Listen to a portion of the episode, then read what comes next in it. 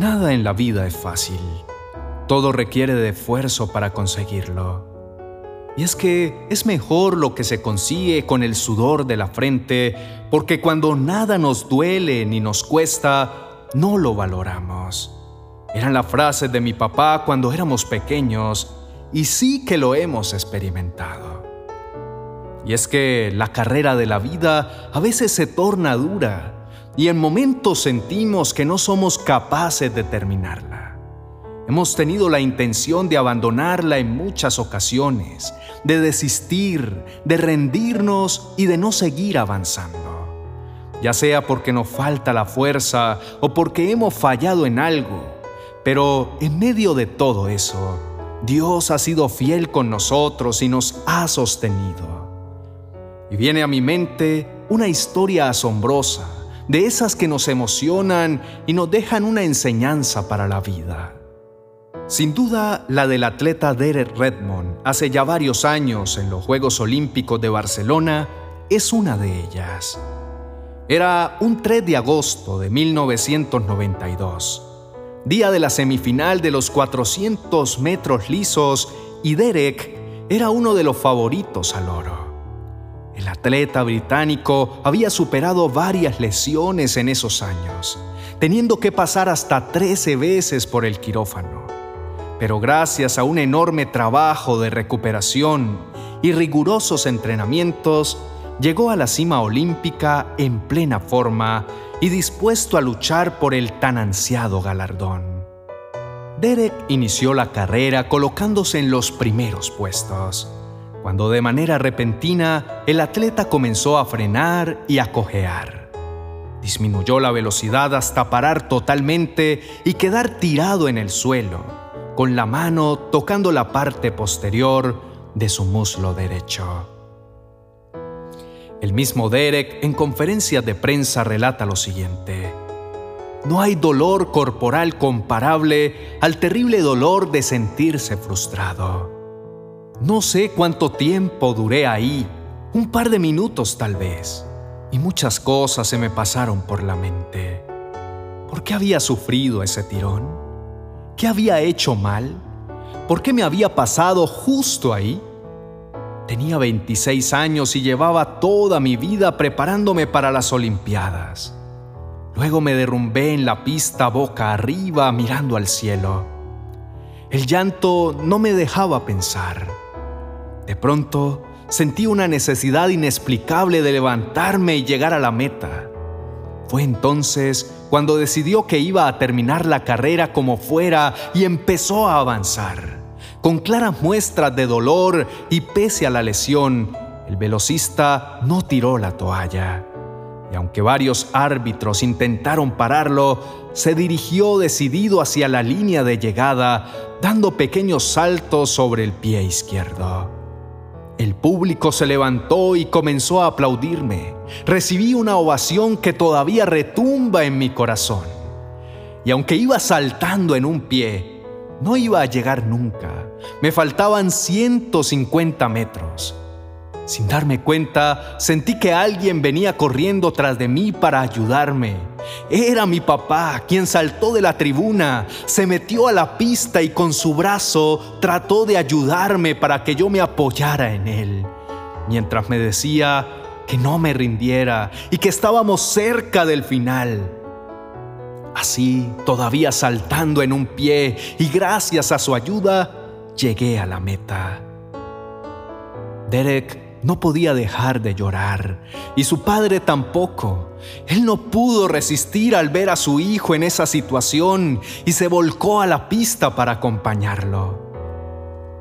Derek y su papá llegaron juntos a la línea de meta, quien expresó en declaraciones posteriores, Soy el padre más orgulloso del mundo. Estoy más orgulloso de él de lo que estuviera si hubiera ganado el oro. Hace falta tener muchas agallas para hacer lo que ha hecho. Seguramente tú y yo nos hemos sentido como este atleta y nos hemos hecho mil veces más preguntas que estas acerca de la carrera que estamos enfrentando. ¿Por qué a mí? ¿Por qué si he intentado hacerlo bien? ¿Por qué mi hogar no funciona si soy un buen esposo o esposa? ¿Por qué mis hijos son rebeldes si les he enseñado valores? ¿Por qué me quedé sin empleo? ¿Por qué esta situación económica? ¿Por qué esta enfermedad? En fin, muchos interrogantes más. Hoy te invito para que tomes este ejemplo y decidas seguir.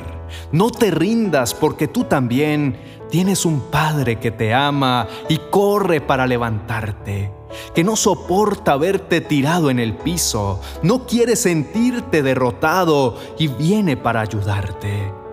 La palabra de Dios nos recuerda en Proverbios capítulo 24, verso 16, porque aunque siete veces caiga el justo, volverá a levantarse. ¿Sabes algo? Dios piensa lo mismo de ti que el padre de Derek. Dios es el padre más orgulloso, saca pecho por ti.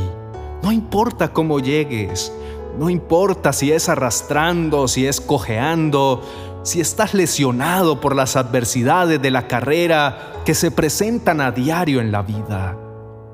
Él se siente gozoso porque no tiras la toalla, porque ve que te esfuerzas, pues no cualquiera lo hace y se necesita fuerza y agallas para continuar y tú lo estás intentando.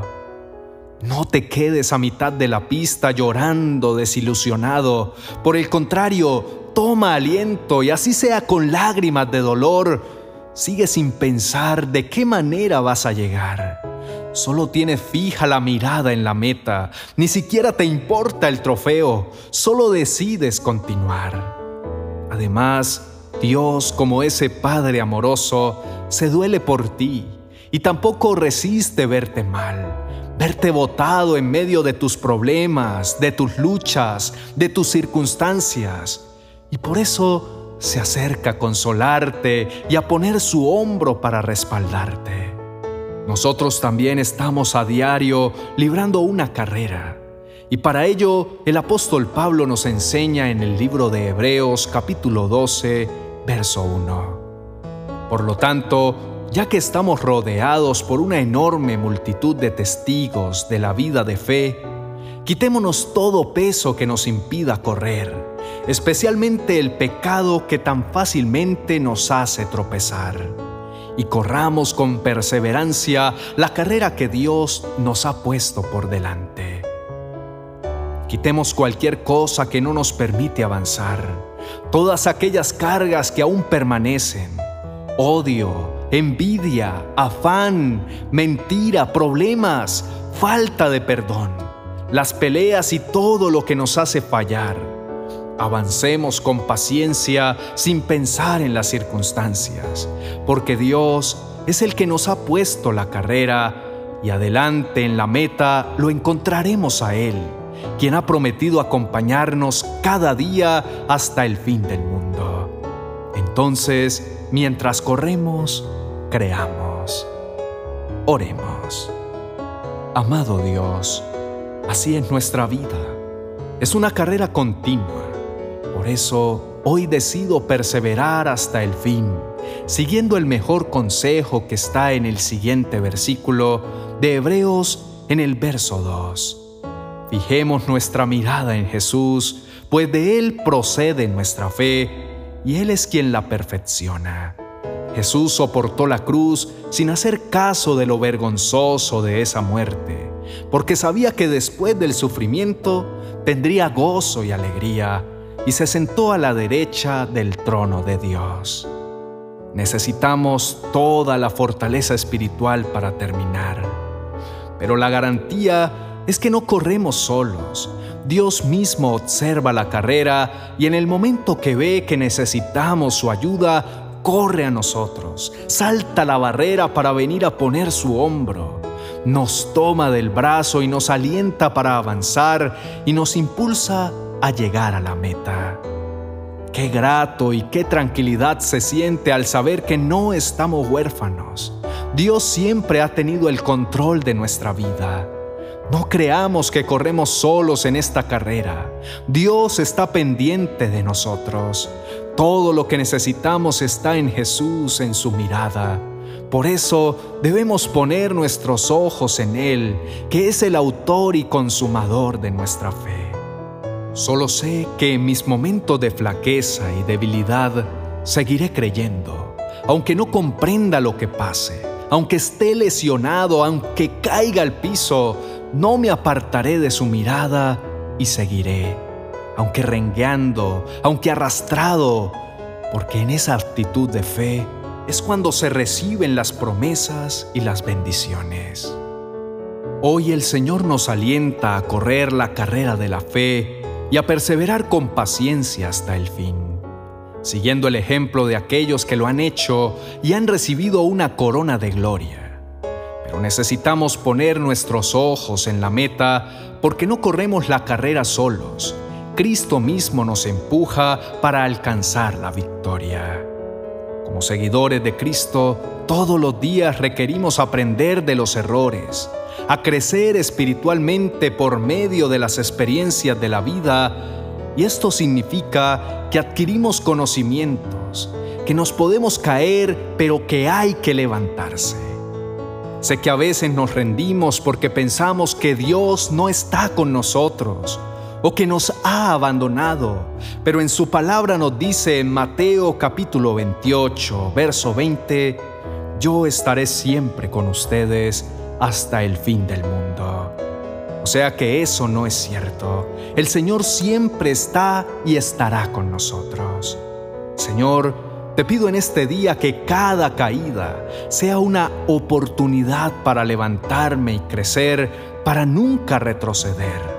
Y al contrario, volverme más fuerte. Que cada lección de la vida me sirva para madurar y ser más sabio sabiendo que mi objetivo final es parecerme más a Cristo Jesús. Amén y amén.